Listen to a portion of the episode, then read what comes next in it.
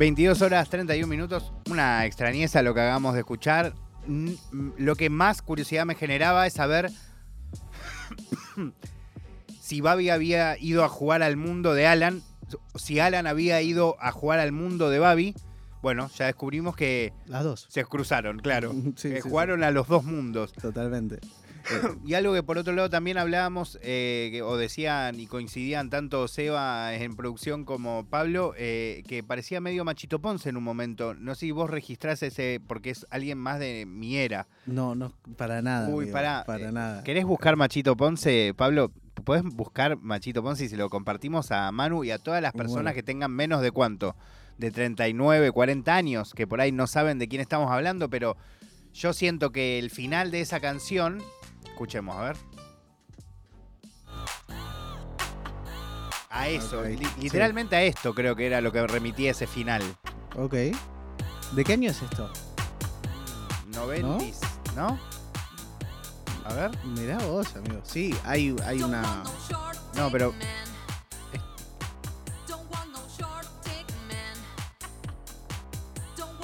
Sí, me transporta. Me transporta un poco a eso, habiéndolo escuchado. 1994 es cuando arrancó su carrera musical Gustavo Radaeli Quispe. El otro día eh, me enteré eh, por, eh, por acá, por fuentes cercanas. Eh, data muy, muy increíble, más allá de la, el- la situación específica de cómo era una época en donde abundaban productos. hoy también sucede, pero quizás menos. en donde no importaba muy bien nada. No, claro. No, entonces de repente podías cambiar. eh, incluso ha pasado con series, con películas. Era algo muy de la época, en donde podía cambiar de repente el protagonista, el cantante, literalmente. Y no, impor- no importaba. pasaba nada. No pasaba bien. nada, era como, bueno, ya fue. Claro, sí, sí, No. pasa. Le mandamos. Y si se entera, bueno, armamos otra cosa. Claro. De como no importaba demasiado. Bueno, eh, amigo, eh, ahora sí le pido a mi compañero Pablo que anule a, a este muchacho machito.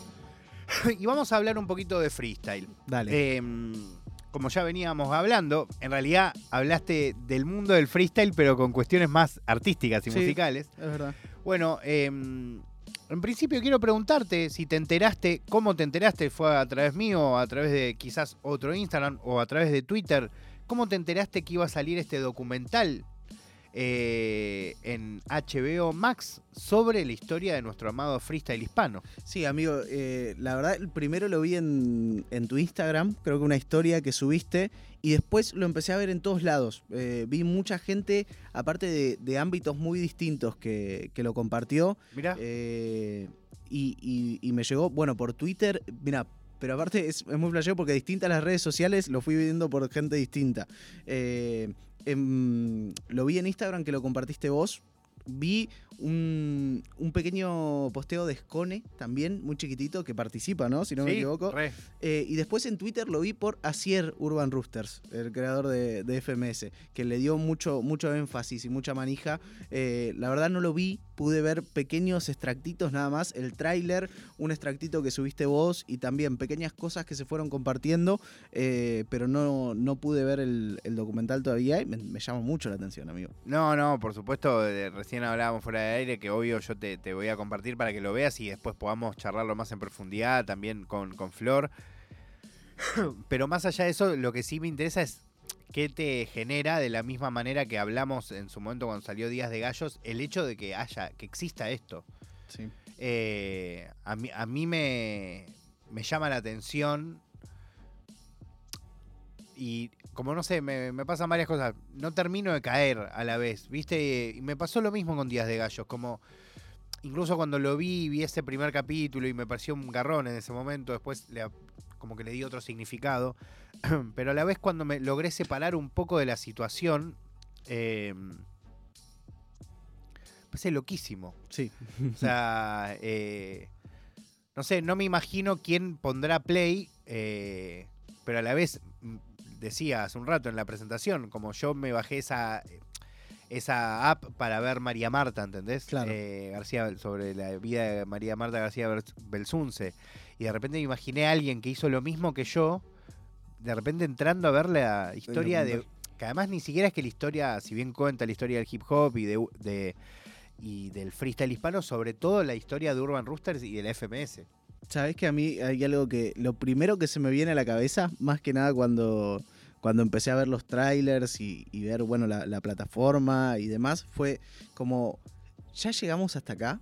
Oh, me pasó ¿No? igual. Eh, como de repente fue como, como si todo hubiese sido tan, tan rápido el proceso hasta llegar a un documental en una plataforma de, de- de consumo donde se consumen series, eh, películas, documentales.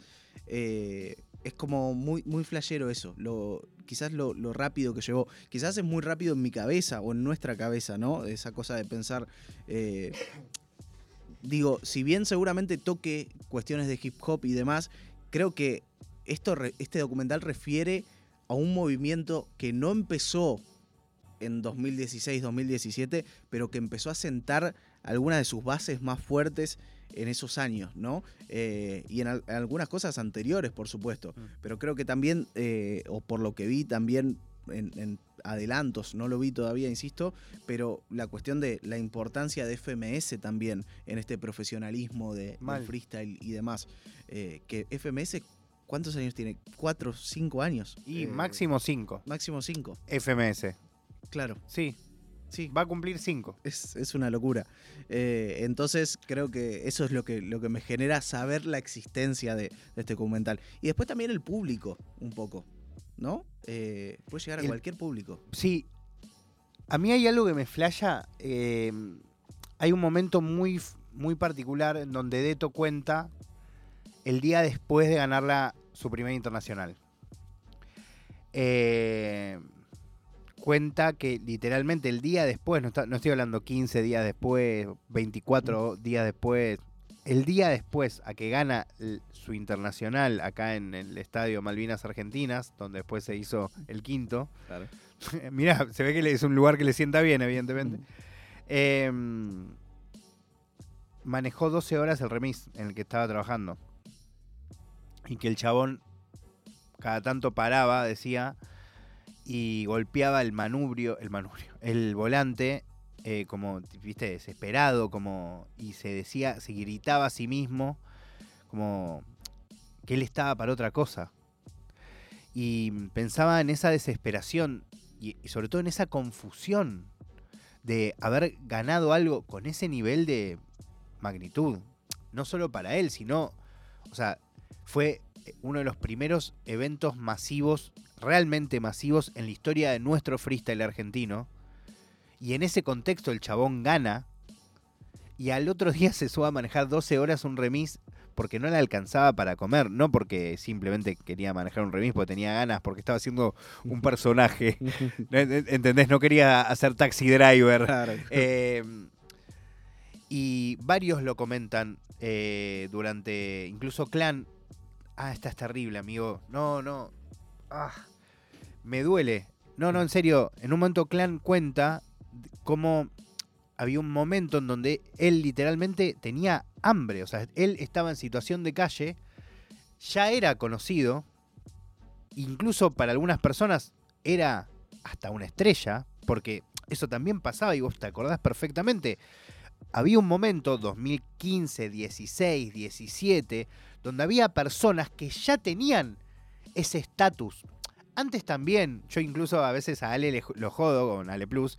Ale fue una de las primeras, hubo otras antes también, pero una de esas personas que tuvo esa estelaridad. Más allá que tenía un montón de hate, como todas las estrellas, pero como que llegaba a ese nivel. Pero lo loco de esos momentos, después podemos decir Musta, Deto, eh, Cody, Sí, ¿no? claro. pero que era muy loco porque eran gente que llegaba a ese nivel de estelaridad y a la vez no tenía nada, pero nada. Nada. Estamos hablando, chicos, de nada. Un lugar para dormir, plata para llegar a fin de mes, un plato de comida todos los días. De ese nivel de nada estamos hablando. E incluso de gente que por ahí no estaba en la peor. Como puede ser, por ejemplo, el caso de Código. Que luego de haberse igual pasado re mal, haber sido de su casa, haberse ido de Rosario, todo, logra caer a Sudamétrica, más allá de que después podemos ver cómo se da ese desarrollo. Y al menos logra, por ejemplo, conseguir parar en la casa de Sudamétrica. Claro. Ahora, Nada más. Nada más. Terrible. ¿Entendés? Eh, y lo que. ¿Por qué te planteo esto? Porque siento que el documental, y eso es lo que más me, me, me- me genera como. Eso, como. Me resulta llamativo. Siento que el documental sale en un momento parecido al que vivían esas personas, Entiendo. pero del freestyle. entiendo. ¿Se entiende? Siento que quizás cuando ese documental se empezó a hacer, era la idea de el Movistar Arena. Claro, claro. Explota todo, explota el freestyle, Top, momento top. momento top. Y hoy, si bien en, en España, no lo hablábamos antes fuera del aire, está llegando a un nivel de visibilidad muy grande y ya mezclándose con los medios más masivos de comunicación, incluso hasta la FMS se transmite por televisión. Claro. Eh, acá, por ejemplo, en Argentina, hoy el freestyle no es un negocio viable. Exacto. O sea, entendamos lo que estoy diciendo. Sí, sí, sí. No es un negocio viable. No estoy diciendo más o menos viable. No lo es. Es terrible. Es terrible. Y aún así, sus figuras en otros ámbitos quizás sí lo sean. Sí, Es increíble. es- pero en, en todos ámbitos fuera del freestyle. fuera del freestyle, fuera del- de la batalla, sí. Es Todos. terrible. Todos, sí. O actuación, stream, póker, Sí, totalmente. todos muy fuera además. Muy fuera. que por ahí están relacionados. Música en algunos casos, Medios de comunicación. medios eh, de comunicación. todo, ¿no? Es increíble. Pero Sí. se entiende, eso es lo que más me flashea, que siento que sale una pieza importantísima para contar un poco de la historia del freestyle en una plataforma importantísima que ahora sale en Argentina, pero pocos días va a ir saliendo en distintos lados de Latinoamérica y también en España, en un momento donde el freestyle no sabe dónde va Sí. o no sabe dónde va a terminar. Bueno, y esa situación que, me parece increíble. que recién eh, retratabas de, de Deto y de Clan, probablemente sea una situación que muchos chicos que están buscando el ascenso a FMS estén pasando por una situación parecida. No es algo que No. como que quedó en el olvido. Bueno, lo ¿no? hemos hablado acá con CTZ Claro, o Eh, con eh, Ritter. claro, también. Y al mismo tiempo, y, y no quiero ser redundante, pero pienso en, en esa situación de Deto y en esa situación de Clan. Y no, no pasaron 10 años todavía. Pará, no te termine de contar la de Clan. Ah, ok. o sea, pues dije, escuchar, no, no, no, porque yo en realidad la verdad me, me, me salté, creo, de la, de- de la negación. Cuenta que en ese momento estaba en situación de calle y que había gente que se le acercaba para pedir fotos con comida en la mano. Y entendés, y el chabón tenía que poner la cara de buena onda para sacarse la foto pensando en no tengo para comer después de esta foto. No, es terrible. amigo. ¿Entendés? O sea, Es terrible. Sacando el golpe bajo de No, no, no. Es terrible, amigo. Es Es, terrible. y es increíble cómo eso sigue reproduciéndose hoy. A la vez no sé cuál es la manera de resolverlo, porque incluso pienso, muchas veces ponen al freestyle como lo que puede llegar a pasar eh, en el futuro, vinculándolo con el fútbol o con el X deporte. Y la verdad, si me pongo a pensar en el fútbol, como un- digo, bueno, también pasa, amigo. Sí, sí, bueno, también, por también supuesto. están esos, todavía hoy. Todavía hoy, claro. No es que Eh. está resuelto y que toda la gente que está vinculada al mundo del fútbol tiene la vida resuelta. De hecho, no. De hecho, en, en- en Nacional B hay gente que no llega a fin de mes. Claro, o sea, que tiene otros trabajos. eh, en, el mayor, en la mayoría de los casos. Entonces, me pasa eso, como es re loco. Nivel de visibilidad cada vez más grande, cada vez más metidos, lo que dicen incluso muchos en el documental.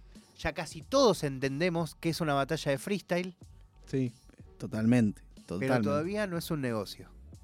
No sé si importa tampoco. A mí, a mí me, parece, me parece muy terrible. Me pasan muchas cosas por la cabeza porque creo que, que nosotros también, por, por un lado, lo vemos constantemente desde el lugar de los artistas, ¿no? Creo que para nosotros son lo más importante que hay los artistas y la razón por la que esto pasa también. Eh, pero al mismo tiempo, cuando empezamos a hablar de, de negocios y, y cosa- cosas por el estilo, que sea un negocio viable, digo, pienso en marcas, ¿no? En, en patrocinadores, en cosas por el estilo. Digo, que hoy en día no están apostando al mundo del freestyle, pero hay otros casos que sí, ¿no? Y es, y es como de repente, ¿sería rentable que un, un canal de televisión haga un reality como La Voz, ponele, pero de freestyle? Bueno, ya está hecho. De hecho, un amigo tuyo participa y todavía no se estrenó. Sí, bueno, exactamente, pero no acá en Argentina. ¿Por qué no se estrenó? Se va a estrenar ahora. Sé, pero- Pero igual, No. yo pienso todo el tiempo eso. La verdad es que yo, si lo pienso en la tele argentina, creo que no. pero yo... Yo siento que sí en un punto, ¿eh? Claro. Pero siento que estaría tan mal hecho y que, de al- Totalmente. que no, no, no, las marcas no llegarían a entender que eso es un poco lo que está pasando. Como Sí. es algo que tiene un montón de visibilidad, gente ahí, un público cautivo, todo. Pero no, no se llega a interpretar su, su importancia. Y de nuevo, incluso a nivel marketing, todavía me llama la atención. O sea, hace 10 años, la bebida que tomaba la gente, esto lo hemos hablado mucho fuera del aire, la bebida que tomaba mayoritariamente los pibes de 30 para abajo era gaseosa o cerveza. Totalmente. Hoy es eh, una bebida energizante. Una- un energizante. Sí, totalmente. corta.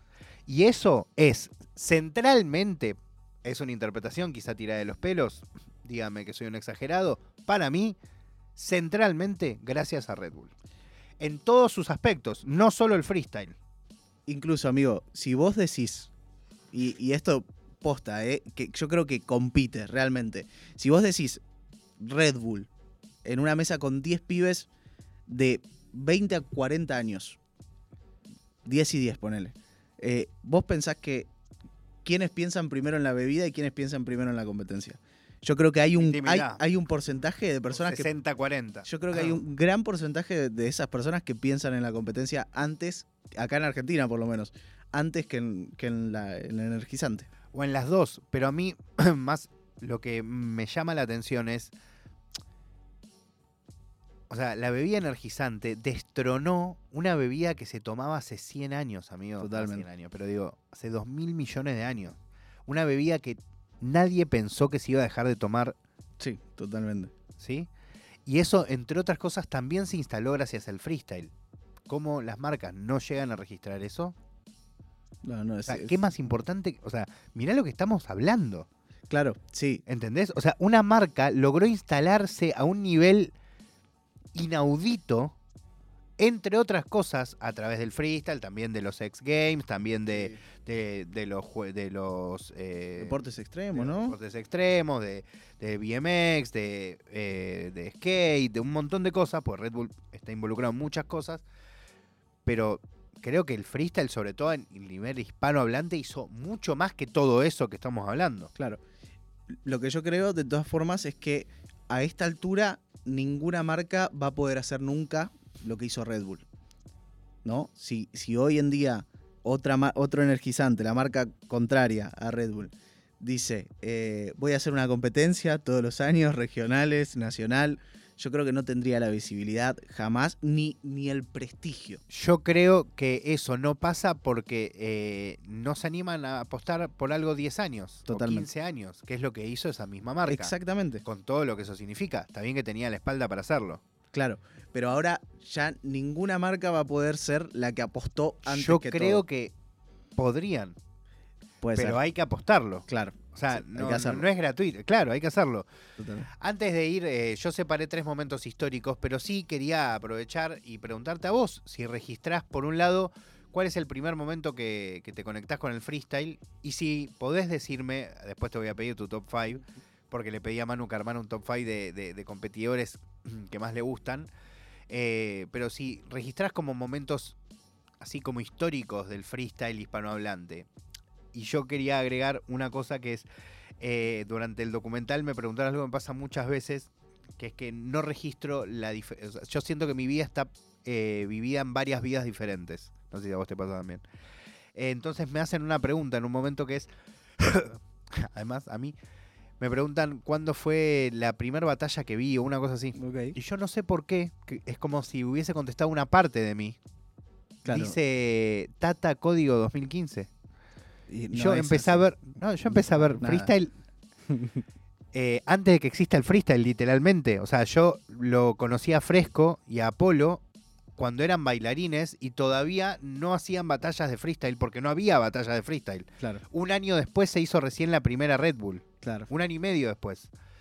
Y por alguna razón respondí eso. No sé, siempre, viste, como siento como que esta otra vida respondió, Sí, claro, por vos. respondí literalmente como si hubiese sido eh, un yo más joven. Claro. Que de alguna manera puede ser. Pero bueno, ¿vos cómo, cómo lo vivís? Eh, yo creo que el momento que, que más recuerdo, incluso cuando me lo preguntaste, es lo primero que se me viene a la mente, es eh, estar viendo Twitter en 2013 cuando estaba compitiendo Deto en la, en la Red Bull Internacional. Estar viendo Twitter que yo en, en ese momento me preguntaba quién es de toque, quién es de toque. Eh, e incluso no la vi en ese momento, la, la Red Bull, sino que la vi unas semanas después. Y creo que eh, esa, esa primera batalla con la que me, que me choqué fue de toque estigma, me parece. Eh, realmente tampoco tengo. A ver, yo. Este es mi recuerdo. Es como el recuerdo que yo adecué. Probablemente en algún otro momento me haya cruzado con alguna cosita, probablemente. Pero el, el momento que mi mente identifica como el primer acercamiento a las batallas de freestyle fue leer el nombre de Toque en Twitter, literalmente.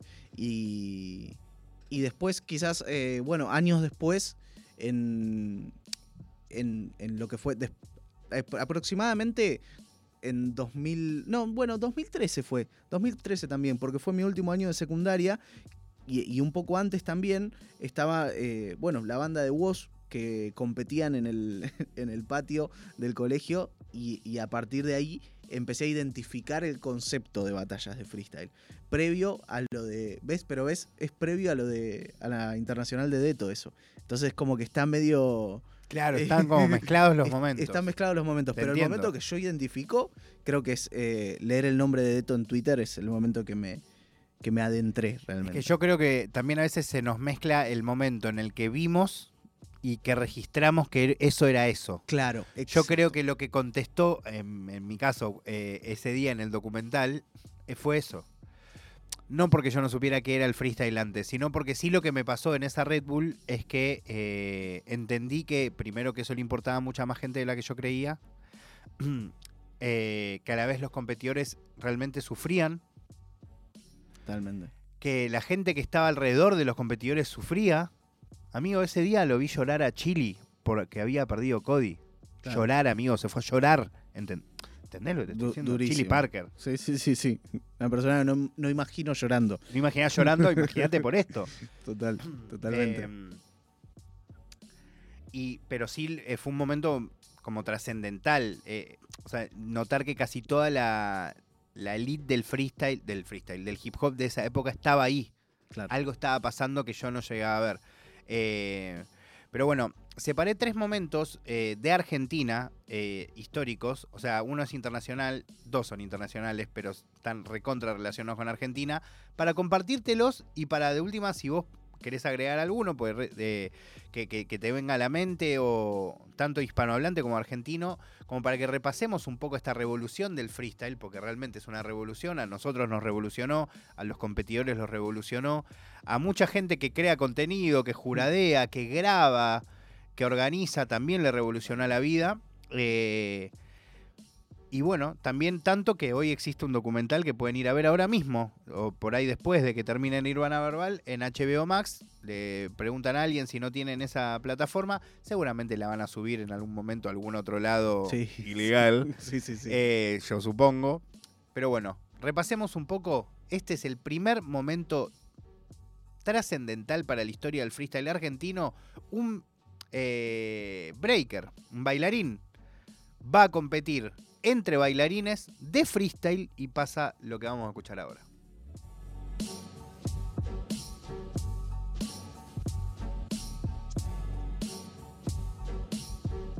Lo que vamos a hacer es que nos van a ir una vez más y nosotros tenemos la respuesta. Eres peor que el programa de en América. Así es como ella la clava. En este momento puedes sacar su botella de agua y patearla como tu flow de aquí a Nicaragua. ¿Quieres más fútbol? Aquí está el chico. Mi prima supo entrar si no te la meto el gol como fijo. ¿Por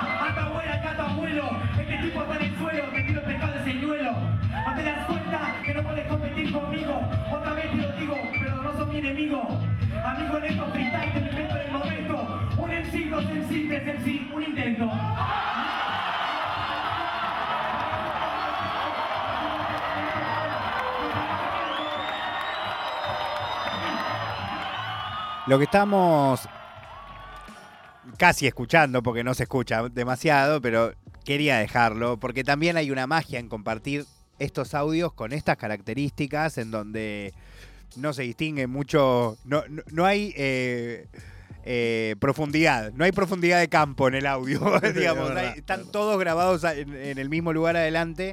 Estamos hablando de la primera internacional de Red Bull hecha en Puerto Rico, en donde compiten en la final Eric el Niño, mexicano, contra Frescolate, nuestro Sebastián Paoli. eh, breaker y campeón de break argentino antes de ir a presentarse esa competencia, eh, en donde hace esa rima medio Eminem, Sí. en- antes de que Eminem haga esa rima. Claro. Eso es increíble, chicos. O sea, eh, para que entendamos, años después sale, no, creo que es un año después, un año después, me parece. o un año o, Sí, o me por ahí, sale 8 Mile Claro. y un poco hacen una rima parecida, pero Fresco no había visto esa rima. Incluso creo que si salía antes tampoco podría haberla visto porque Yo siempre Eh, tuve la duda de si estaba inspirada eh, la rima de Fresco en la de Eminem o la de Eminem en la de, en la de Fresco quizás también. Eh, pero no, a mí, a mí me resulta flashero también ver todo el contexto de, de esta, esta competencia. 8 porque Mile fue el 2002. O sea, podría haber Ah, sido podría haber sido. inspirada. Pero yo creo que no. Confiamos en, en que no. Conf- Confío en lo que dice Fresco. Bueno, no sé tanto. Bueno, No, no, confío, confío. Em, El ambiente, amigo, te, te iba a decir de esto, porque eh, estábamos escuchando el audio, pero el, el ambiente era un, un- casi un terreno de gladiadores. Era como si fuese un anfiteatro, un circulito para abajo. no, era un lugar donde se hacían peleas de gallos literalmente. Una, lo- una locura. Literalmente. Eso no lo sabía, amigo. Una locura. Y la gente tiraba eh, dólares. Tiraba guita que después eh, el fresco la agarró porque con eso sobrevivió durante Claro, varios días. Claro, por supuesto. Eh, no, era, no. era un ambiente mucho más cercano al- a, bueno, a las peleas de gallos, me parece, que a, a- a lo que son hoy las batallas de freestyle. Sí, Esa cuestión de tirarle plata a los freestylers hoy en día no podría pasar, es una locura. les vendría bien, Les sobre todo en el ascenso. Totalmente. Podemos, bárbaro. eh, establecemos eso para la próxima en DEM, tirar de a 50 pesitos. 50 pesos, claro.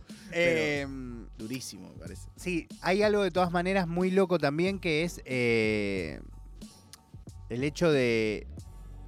Ahora no estamos viéndolo con imágenes, pero acá arranca algo, eh, un que de- eh, Fresco lo contó varias veces, que arranca un movimiento que se que tenía que ver con copiar las rimas. No sé si te acordás que era el famoso chocarse los brazos. Por supuesto, amigo. Eh, que eso lo hace fresco por primera vez. Nunca ningún otro competidor había hecho Me eso en una amigo. batalla de freestyle. ¿Entendés? Y eso pasa, ¿por qué? Porque él era breaker. Eso era una manera de decir, eh, te comió el paso en el break. En el break. No solo eso, sino que la razón por la que él hace eso y se entiende lo que dice es porque el público de ese año eran todos breakers. Claro. Porque en ese momento, y también está bueno decirlo, casi exclusivamente el mundo de hip hop eran breakers. Eran Claro. bailarines. De hecho, Fresco es bailarín, Brillante es bailarín, claro. Apolo es bailarín. eh, y hay un montón de... Cefo era bailarín. eh, estoy nombrando como gente muy importante de la historia del comienzo del rap. Varios de los pibes del sindicato argentino eran Claro. bailarines. Apolo, que bueno, era parte de Coxmox y de la organización, era bailarín. Muchos, pero muchos eran bailarines, arrancaron de esa forma. Eh, muy loco. Muy loco, amigo. Eh, pero verdaderamente ese gesto a mí me, me flashea mucho porque lo sigo viendo hoy en día, amigo. Eh, ¿Podés creer? El otro día lo vi en clasificatorias. ¿En serio? Sí, a modo de chiste, no fue, no fue en una batalla como realmente reclamando la copia, pero lo vi y, y no lo podía creer. Me, me- me puso contento verlo, de hecho. Qué ese lindo, gesto. qué me puso lindo. contento. Bueno, ya sabemos de dónde salió. Eh, ahora vamos a ir con el dedeto. eh, y acá vas a recordar, eh, vas a rememorar eh, viejos tiempos. Vamos a escuchar un poco de esta batalla también determinante para mí la verdadera inflexión a nivel hispanohablante es esta batalla, aunque se haya dado en Argentina, aunque el campeón sea Argentina, o quizás justamente porque era Argentina, que no era un país donde donde se tenía el freestyle como algo muy importante, ni como algo muy visible, ni con mucho alcance. Cuando pasa que gana este muchacho remisero de zona sur, eh, genera como una especie de, de ese camino del héroe, de ese sueño americano, sueño latinoamericano y freestylístico, eh, de, de- de gente queriendo vivir esa vida. Claro. Che, yo también puedo. Escuchemos un poco estos estigmas contra de toque en la internacional del 2013 en el Malvinas Argentinas de Argentino Junior. Chile. Voy a presentar a Estigma. Un fuerte aplauso. ¡Viva! Desde Argentina, desde Argentina, de toque.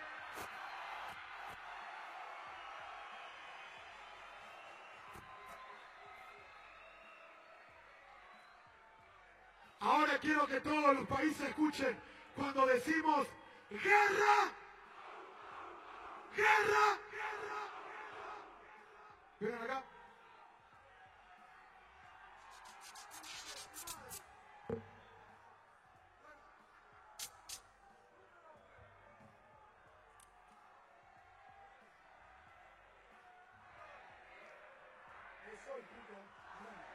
Check, check, check, check, check, check, check, check. Todas las cosas que estamos descubriendo, guerra, acabamos de escuchar. increíble. Guerra. Increíble. Seguimos escuchando esta batalla entre Deto y Estigma con el misio de host en su primer hosteada determinante. Ya había hecho un par antes, eh, de hecho, de eventos organizados por Deto. Claro. Y de Red Bull creo que tuvo, tenía una antes nada más. No sé, Claro. o dos. Una, porque había competido en la otra, si no me Es equivoco. cierto, en ¿No? 2012 compitió. tenés Claro. razón.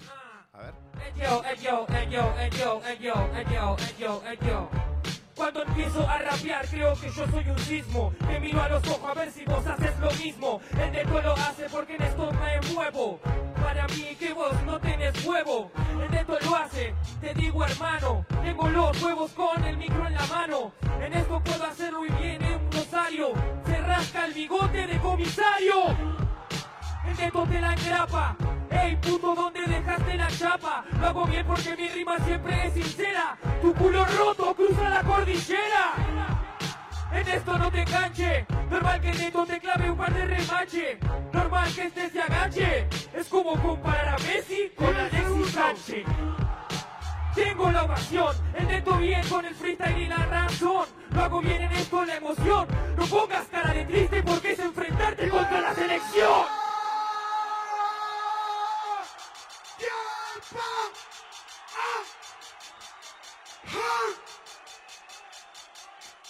¿Está listo? ¿Está listo? ¿Está listo? Ahí se viene. No entiende nada de No tiene nada de respeto. respeto. Ahí acaba de Deto apoyar el micrófono en el piso, ahora explicamos un poco más. A ver. ¿Listo? ¿Está listo? ¿Tiempo está listo? ¡Mira! Me pone el micrófono en el suelo. Ya lo sabe todo Argentina. Este jugador no es un rapero. Eso es una falta de respeto. A ti me gritan todo, pero mi nivel secreto. Está bien, tiene el apoyo de tu gente. Porque estamos dentro de tu tierra y mente. Quieres que te mire de frente. Estamos con tu gente, pero en la calle te me cagas y haces frente. Yo voy a cruzar la cordillera.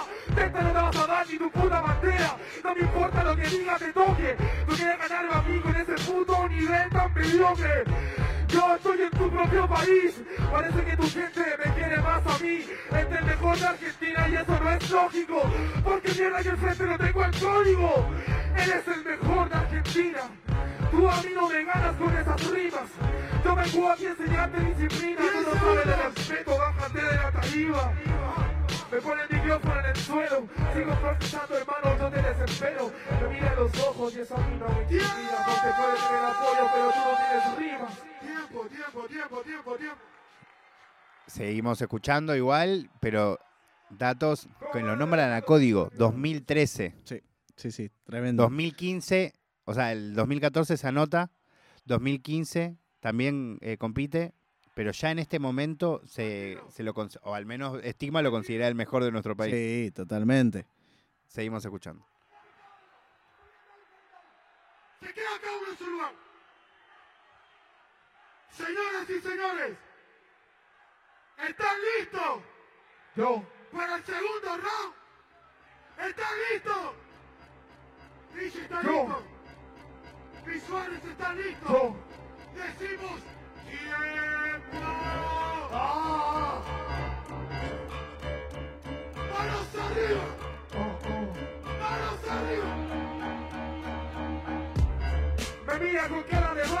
Vine de Argentina para traerle este regalo, porque soy bueno en la improvisación. Cada cordillera me llevo el cinturón de campeón. Que te miro a ti si tú no me respetaste, y con cara de cínico del hotel me saludaste, me abrazaste, me dijiste que era bueno, y ahora dices, sí, mire, competir con el chileno. Yo, yo represento a de Chile, voy a representar incluso hasta tus pibes. Hermano, que la al jurado, porque abre los brazos, hermano, vas a morir crucificado. Yo no te tengo miedo, estoy improvisando, yo también tengo ego. Sé que me la puedo, tú tienes talento, cualquiera puede improvisar también, pero cambiando lento. Tú me las preparas, tu rival las piensa. Cuidado hermano que te deja la defensa. Esto no es algo de fútbol, yo no juego eso, solo yo te meto el flow. Oh. Ahí viene la respuesta de Deto, que es cuando culmina todo. Sí. De todas maneras, este minuto de respuesta de Estigma es increíble para la muy época. bueno, muy bueno, muy freestyle la parte. Para mí era réplica. Eh, eh, si, si- si no era el minuto de Deto ahí. Ah, ah, claro, sí, totalmente, totalmente. Soy tu pesadilla. Soy tu pesadilla. Uh, Ok, en eso puede ser normal que no veo. Y habla de respeto y habla mientras yo rapeo. En esto lo hace bien y en eso él está acá. Y después habla de un en sí que no está. En esto puede ser diferente. Me habla de código después que lo gane que me lo traigan de frente. En esto lo hace bien potente. Guacho, vos no entendés, te entra en el recipiente. Mis rimas son sinceras. Para mí que este guacho cualquiera Me habla de respeto, pero está inquieto Después me toca la bandera en esto lo ejecuto, no te dice lo del contacto o es que vos sos puto. Lo hago muy bien, en esto puede ser de nuevo. Llegato de mierda, me sabe los huevos. Este es un maricón, en esto lo hace bien y le gusta la poción. Es marica y él lo asume. Besa mi bandera, le gusta mi perfume. Casa chileno ahora sí podemos cortar. A su casa chileno. De más está decir que, bueno, estamos repasando eh, cuestiones históricas y, por ejemplo, este, este punchline final, que para todos nosotros fue increíble, hoy no podría ser reproducido o al menos no festejado de la misma manera, ¿no? Claro, por supuesto. Como había toda una situación que incluso creo que Deto no, no caería en esta misma temática. No, por- para, para nada, ¿eh? Eh, Sobre todo Deto, increíblemente, ¿no? Incluso lo escuché a Deto en un stream con Papo, que tenía en, durante el tiempo de pandemia tuvieron charlas espectaculares. Sí, sí, total. Espectaculares. Muy honestas. En las que Deto. más de lo que debería haber. Quizás. Sí, más de lo que correspondía. En la, en la que Deto cuenta que hay una rima de este día en la que eh, está muy arrepentido y que no la, no la volvería a repetir. Entonces creo que eso un poco habla de que, de que Deto incluso cambió su forma, su pensamiento, como toda la sociedad también. Una sociedad que festejaba en este momento esta rima sin duda. Sí. Algo. Sí, no, decime. No, lo que, lo que me pasa cada vez que escucho esta batalla es que siento que si Stigma no se hubiese tomado tan personal lo del micrófono, hubiese sido otra la historia, sin duda. Y Y probablemente. Deto lo sabía. Claro. Eh, pero incluso en ese momento que le dice, después me saludás en el hotel, y me- que es, era el juego de Deto, por supuesto que eh, fuera de la batalla Deto es divino, eh, pero como él lo interpretó como algo súper personal. Bueno, hay algo muy interesante que aparece en el documental que pueden ir a ver, eh, La Revolución del Freestyle en HBO Max, en caso de les interese conocer más en profundidad, al menos en estos primeros cuatro capítulos de la historia del freestyle hispanohablante, que es que Deto cuando pone el micrófono en el suelo es interesante. Yo no lo había pensado así.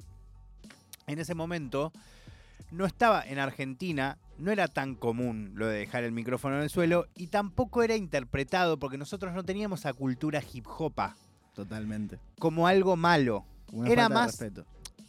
Era más algo, Deto lo dice como te prendí, el, eh, o sea, ya prendí fuego el micro, ¿te animás a levantarlo? Era una cosa más, un desafío. Claro. Y por la historia de Chile, más relacionado a Estados Unidos y, y- y que ya estaba mucho más embebido que nosotros, se lo toma eso como... co- como La peor falta de respeto posible. Cabeceado la- a la mamá. Claro. ¿entendés? O sea, Sí. eh, y se enoja muchísimo. Muchísimo. Pero muchísimo. Sí, sí, sí. O Claro, sea, lo de Deto era más un drop de mic, es- ¿no? era- dice exactamente eso, Deto. Claro. eh, Para mí era como, o sea, prendí fuego el micrófono, I drop the mic. ¿Entendés? Como, Claro, pum, toma, tremendo. hacete cargo. y Estima lo toma muy, muy personal. Muy mal. Igual no es la única vez que le pasó una batalla con Sony en God Level, también se enoja muchísimo Stigma. Sí, Eh, le pega. Sí, ca- prácticamente le pega. Eh, y algo que, que, que también a mí me pasó y muy, muy flashero, es que Stigma es muy joven. Stigma Es muy joven. eh, en ese momento creo que tenía 16 años, que te diga, Sí. amigo.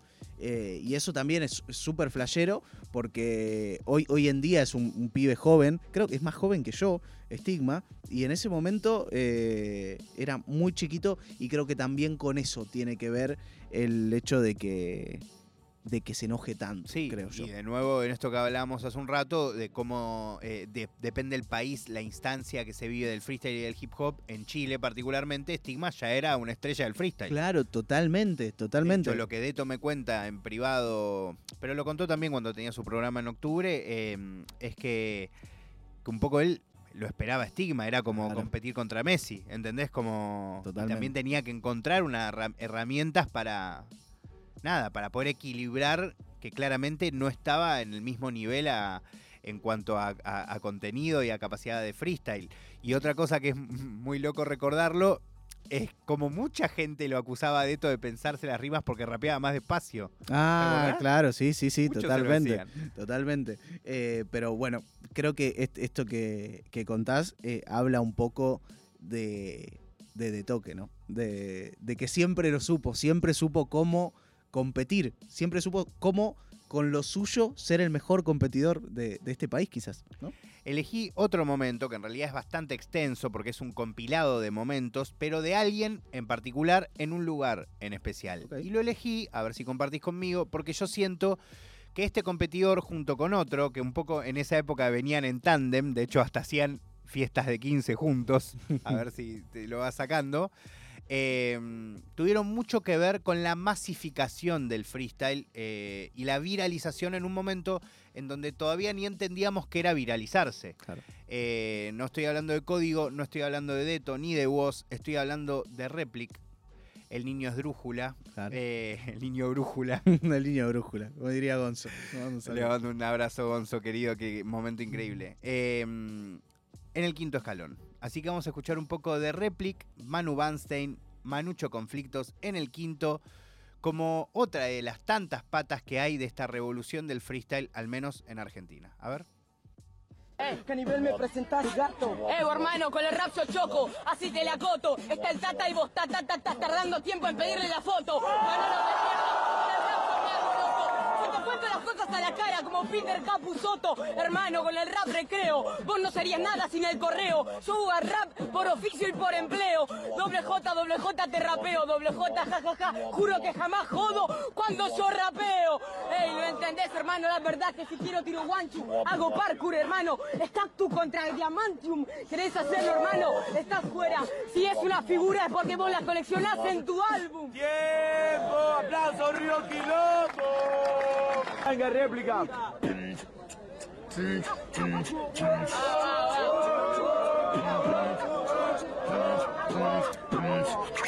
¡Díselo! Ey, ¿qué le pasa doble J? Vengo en mi época, soy tiburón, escóndete en tu anémona. Hermano, no te comparás con ya mi performance. Hermano, me propago como el ébola. Vos seguís ya con la misma. Trolo bobo, te perforo, yo te como cuañoqui de sémola. Querés hacerlo, pero tiro con mi estilo. Hermano, la verdad que mis rimas salen malévolas.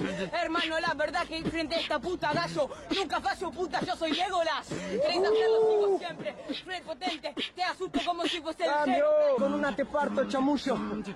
Te parto chamullo. Ok, ok, ok, es 4x4, pero con una te parto chamullo. Porque soy tan tumero que vos no me dura menos que una mano un babullo. ¿Sabes lo que pasa? Lo tuyo murmullo. Rima doble J con tantas palabras y bueno, la réplica debe ser por el nombre tuyo. ¿Qué nombre tuyo? Vos también tenés un poco de nombre, chorongo. ¿Quieres hacerlo con el rap muy bueno? Ya de polvo. Hermano, sos con el rap muy bueno y descompongo. Lo único que tenés con cocaína es que estás hecho polvo. Ok. Antes le saca la Big muere en primera, pero me parece que este rapper hace tiempo que no lo era. Eh, me parece que sacamos la Big y perdés en primera. Dice ni, pero este MC en free ni me supera. Ni me supera, quieres hacerlo fulera. Yo me expando cada vez más grande, soy una enredadera. Te corro Edgar Allan en un Citroën, yo toco el oboe. A tu herida mejor ponele aloe vera. Concha de tu hermana. Si tengo una herida en el pulmón, la aclaro con marihuana para que aprenda, hijo de puta. Es un rapper de habla hispana que te no entiende que está topo que se cola en el orto una macana. Igualmente, hermano, la verdad que mi rap viene en el percance. Te hablas del pulmón, tu rap me está causando alto cáncer. Vengo con el desfase, con la base y compases tengo un romance. ¿Querés hacerlo, hermano? no estás a mi alcance. Eh, con esta ya perdiste porque este de bueno no se convence. Si mi rap es cáncer, porque le gusta la mamá de Vence. Quizás para el final podemos dejar un rato más de este video porque es un compilado que lo único que hay que hacer es escucharlo. Sí, total. Por ahí hacia el final incluso podemos, le puedo pedir a Pablo que ponga pausa y que después lo podemos mandar como hasta desde donde quede y le agregamos una cancioncita para el final. Eh, pero bueno, Manu, no sé eh, ¿qué, qué sentís de estos momentos y, y si le agregarías uno o alguien o... Obviamente faltan 2000, de hecho yo elegí para cerrar este, este bloque de Revolución del Freestyle una canción de Woz, obviamente podríamos haber puesto una rima de Woz en la internacional, a la vez sentí que era como el lugar más común de todos, eh, y que es un artista y un competidor que está mucho más al alcance, incluso de los que no están tan involucrados con el freestyle, ¿no? Claro, Pero, totalmente. eh, pero no, ah, muy loco todo lo que ha pasado. sí, amigo. Todo el agua que pasó bajo el puente. La verdad es que, claro, eh, pues, me- recién me, nom- me nombrás a vos, eh, pienso en Trueno también, digo, toda la... Bueno, yo decía lo de, eh, por si no saben, porque no lo aclaré, Réplica y Trueno, en la época del quinto, hacían literalmente fiestas de 15 juntos. Eventos de egresados. Eventos de egresados. Iban a competir a X lugares. eh, Y eran muy chiquitos. no, no, increíble. Eran, eran muy chiquitos. Eh, pero claro, creo que a, a- a momentos históricos incluiría algo de, de la Nacional 2015. Quizás que, que, bueno, la mencionaste también, por supuesto. Pero quizás es, es yo creo que es el, el punto, para mí es el punto de quiebre entre la etapa anterior y la que vino. Después en el medio hubo muchos, muchos puntos. La aparición de Woz, la aparición de Trueno, la aparición de FMS, por supuesto. Eh, pero creo que es- ese, esa nacional de 2015 para un montón de gente fue muy importante. Eh, y, me- y me flashea pensarla. Eh, pero, pero nada, pasando por, por todas las etapas y por todo lo que, lo que se vivió en el mundo del freestyle en 10 años, podemos decir, digo, de 10 años para atrás hasta ahora, la cantidad de cosas que se vivieron es eh, inconmensurable. Es inentendible los procesos por los que pasaron los chicos. Eh, cómo, cómo cada uno supo ocupar el rol que, que tiene que ocupar también. Pienso en De Toque y la figura de De Toque y pienso en hace cuánto no lo vemos competir a Deto. Hace mucho tiempo que no lo vemos competir a Bueno, Deto. algo muy lindo que dice en el docu es: eh, Todavía no di mi última batalla. Claro. Si no, si- Lo dice si- explícitamente. Ok, ok. Pero ah, pienso en hace cuánto no lo vemos competir a Deto.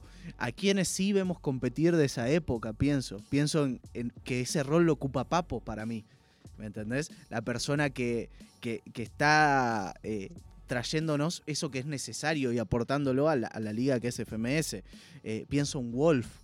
No, no hablamos de MKS tampoco. Y el, y el rol que tuvo MKS en, en- en ese quinto Todo. escalón. Claro, en todo, en todo. Eh, pero nada, me parece un hermoso resumen y me encanta los lugares Bueno, a los que fuimos, amigos. Yo el Me otro encanta. día pensaba que, que yo creo que la, la batalla que, que me reconecta fuerte con el mundo del freestyle es la batalla de eh, Marcos de MKS contra FAC en Ah, el quinto, sí. en el real quinto, o sea, en los cinco escalones, Sí. eh, donde FAC le dice en tu barrio, eh, en mi barrio escuchan damas gratis, en el tuyo no sé qué cosa, escuchan tan biónica Sí, sí, sí. como es la rima, ahora la voy a buscar. Em, pero es increíble y mm, creo que es de las cosas que más recuerdo de ese momento del quinto escalón y a la vez que decía quiénes son estas personas que rapean así. Eh, Totalmente. a la vez pienso también cómo ese 2015 fue en, en un punto, siento que va a ser algo parecido a lo que va a ser este año, porque también fue el cierre, fue un cierre importante. Pensá, nosotros lo re recordamos por código, pero también fue el cierre de código a nivel competitivo. Sí, totalmente. No fue el cierre de su carrera. así, Sí, totalmente. pero lo re fue, aunque después hicieron desafíos y todo, y exhibiciones, y quizás, aunque vuelva en el futuro, yo creo que no, pero eh, fue realmente su cierre. Sí, Como también fue el cierre, aunque después haya vuelto, fue al menos el cierre de una etapa de Acru. sí, total, eso te iba a decir. Podría haber sido la última nacional de Red Bull de Acru. Yo creo Sí. que mucha gente lo pensó, hasta él mismo creo lo de, lo de haber pensado. Y si no hubiese habido una pandemia, para mí lo hubiese sido incluso. Yo también creo lo mismo. Eh, qué lástima. Y- yo ya lo he dicho, yo creo que el, el nivel de Acru en esa Red Bull, en esa batalla, sí. a mí me dio más Sí, que 100%. las últimas cuatro Red Bull. 100%, 100%, Real. amigo. Por supuesto que sí, por supuesto que sí. Pero creo que, bueno, creo que el, el contexto quizás eh, no, no fue el mejor. La forma No. no, fue la mejor. Eh, incluso en, en ese 2015 con Wolf batalló, ¿no? Eh, si no me equivoco. Exactamente, con pierde Wolf. con él. Pierde con Wolf. Eh, en una muy mala Performance. performance, se va de tiempo, Hay cosa un- que era sí. muy poco Acru. Sí, hay unos destellos en, en esa batalla, pero creo que e- eso hubiese sido también un, un buen cierre de, de Acru en Red Bull. Por supuesto que es maravilloso, pero el contexto de su última nacional de Red Bull me dolió un poquito. Me dolió. Dicen las lenguas eh, de esa época que él estaba muy mal del estómago, que Ah. estaba hasta, tipo minutos antes de subirse al escenario vomitando. Eh, Durísimo. A ver si era así o si también estaba nervioso. También puede ser. Eh, porque, por ejemplo, algo que notábamos, o al menos yo noté en la batalla entre Deto y Stigma, que me pareció bastante llamativo, que no lo recordaba, o sea, ahora haberlo reescuchado, me reconecté con eso, que se notaba muy nerviosos a los dos. sí, O sea, totalmente. Muchos furcios, muy acelerado Stigma, Deto también cometiendo como furcios o eh, yéndose de tiempo, pero, eh, pero más allá de si entraba o no el tiempo, pero algo que, se notaba que era más de nervios. De la adrenalina, ¿no? de la que adrenalina, estar en ese contexto. Totalmente. Eh, totalmente. Pero bueno, me encantó, amigo, un poco este, este repaso y me acordé de muchas cosas que, que van apareciendo en mi mente por, por momentos. Recordé muchas cosas, muchas cosas, amigo. Eh, competidores de esa nacional eh, de 2015, un montón de cosas. Podría, podría estar horas, creo. La participación de Arde- Underdam en esa, en esa nacional de 2015, totalmente flashera y con ese minuto de papo eh, que no le, no le, no le compite a Underdam. eh, lo no, que no, se no le habla, no le habla nunca. Claro, lo que Le se decía de Underdam. a, a código. Claro, exacto. Lo que se decía de Underdam, que el argumento más fácil contra Underdam era que vendía entradas de, de la Red Bull. Eh, ¿Te acordás Eh, de eso? Era, sí, fue verdad. No, no lo sabía, la verdad. Sí, no sí, sabía, no es que las vendió. Es hermoso. Increíble, amigo, esas cosas que pasaban en esa época.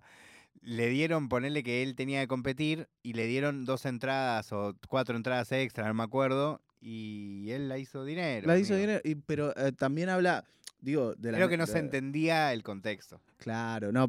Y aparte, en ese momento, hagas lo que hagas, era un argumento para, para atacar. Pero. Sí, pero eh, sobre todo tampoco se entendía el contexto, porque a mí me ha pasado, por ejemplo, en esa época, eh, no sé si te acordás que eh, existía el equipo Crema, que era la banda que claro. tenía Cody, eh, que fue una de las primeras bandas de trap también.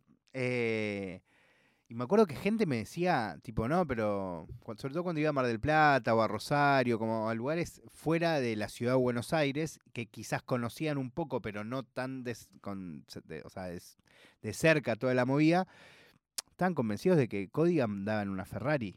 claro. Pero no estoy exagerando, ¿eh? Literal, literal, o sea, realmente Claro. creían eso. Bueno, pero también hay, hay una cosa de. Por supuesto que es, es la fantasía un poco de la persona que ve a, alguien que, según su criterio, es famoso. Pero también puede haber una cosa, y más al hacer música, del.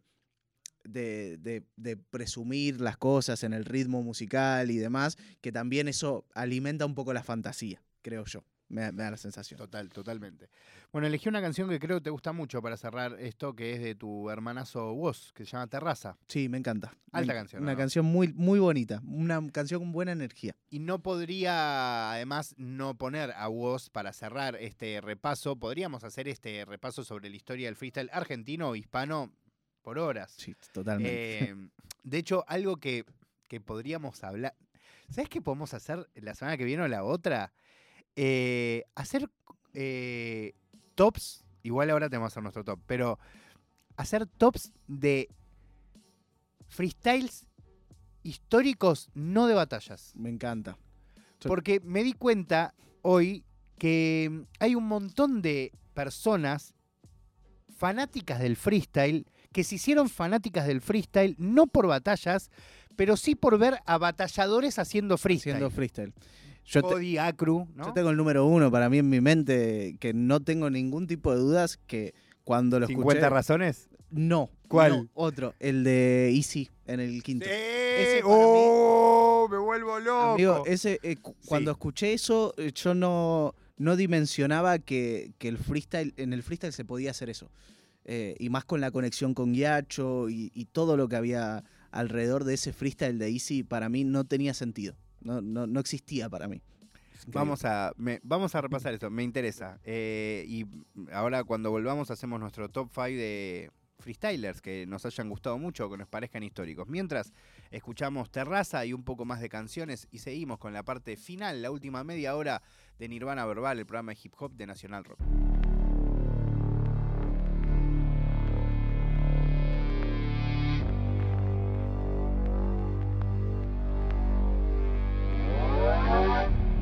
Quisiera sacar mi lado oscuro, rapearte con mi parte de tipo duro, pero no puedo, hoy me curo. Mato al parásito en mi cuero cabelludo, termino y te ayudo. Es que todavía dudo, y si la ansiedad me toma, le hago una toma de judo. Lo que viene mal, me lo tomo con jugo. Me meto en la bañera hasta que me arrugo. Hoy será mejor que no baje, con su carácter hizo que me relaje.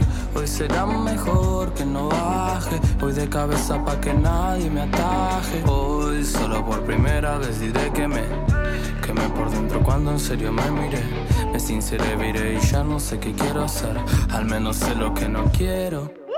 Ya no que me pasa Encontré la llave y me olvidé dónde es mi casa Creo que hace tiempo vivo en una carcasa Ah, Vamos a quemar a la terraza y ya no sé muy bien nada lo que me pasa. Encontré la llave y me olvidé de dónde es mi casa. Creo que hace tiempo vivo en una carcasa. Ah, dame un abrazo y se me pasa.